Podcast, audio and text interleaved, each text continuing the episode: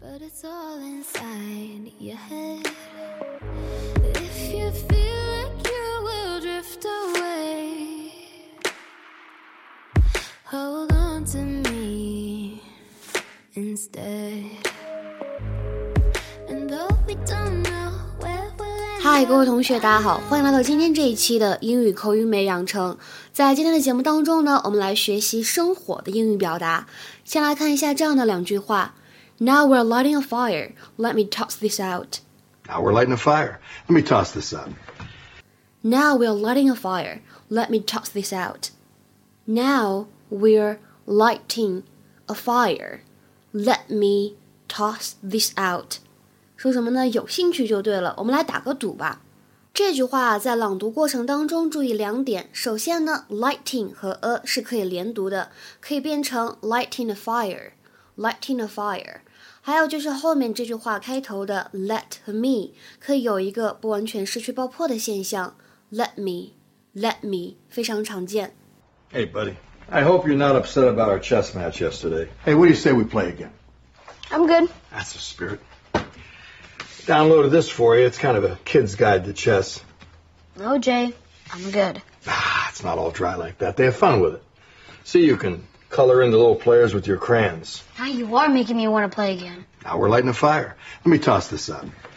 If you beat me, if that day should ever come, I'll give you a. I want your watch. Wow, you had that loaded up, huh? Okay. Game on. 有的同学呢看到这句话的翻译可能会诶感觉对不上号，实际上呢这句话的翻译结合了我们的上下文的语境，有略微的调整。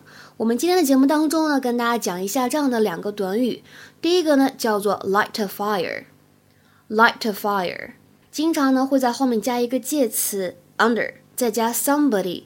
Light a fire under somebody，在某个人的下面怎么样呢？烤火、生火这个意思。实际上呢，它用的引申义表示督促或者敦促某个人做某事儿，催促某个人。To cause someone to move or work more quickly and effectively。比如说，我们看一下下面这个例句：I've never seen him work so hard. Someone must have lit a fire under him. 我从来没有见过他这么努力的工作，一定是怎么样呢？有人鞭策他了，有人敦促他了。I've never seen him work so hard. Someone must have lit a fire under him. 那第二个知识点呢，我们来讲一下这个动词叫做 toss。toss，它的话呢，本意指的是抛或者扔。那么在很多场合当中呢，可以用来表示提出意见或者建议，to suggest an idea or plan。I just tossed that phrase out to get the discussion going. I just tossed that phrase out to get the discussion going. 我抛出了那个词儿，怎么样呢？让大家继续讨论。I just tossed that phrase out to get the discussion going. 那么再来看一下后面这句话。She tossed out a couple of ideas for improving the company's website. She tossed out a couple of ideas for improving the company's website. 她呢在优化公司网站方面提出了一些自己的想法。 今天的话呢，请同学们尝试做一下下面这句话的翻译。The coach tried to light a fire under the team in his halftime speech. The coach tried to light a fire under the team in his halftime speech. 这句话怎么理解呢？可以想想大家平时看这个体育比赛的时候是一个什么样的场景。 哦，对了，广受好评的发音视频直播课十月班的名额呢已经被抢光了，所以呢现在开放十一月发音课的报名，已经少了五个名额。大家如果感兴趣的话呢，可以加我的微信，ID 是 teacher 瑶瑶四，最后的这个四呢是一个阿拉伯数字，前面呢全部都是小写字母。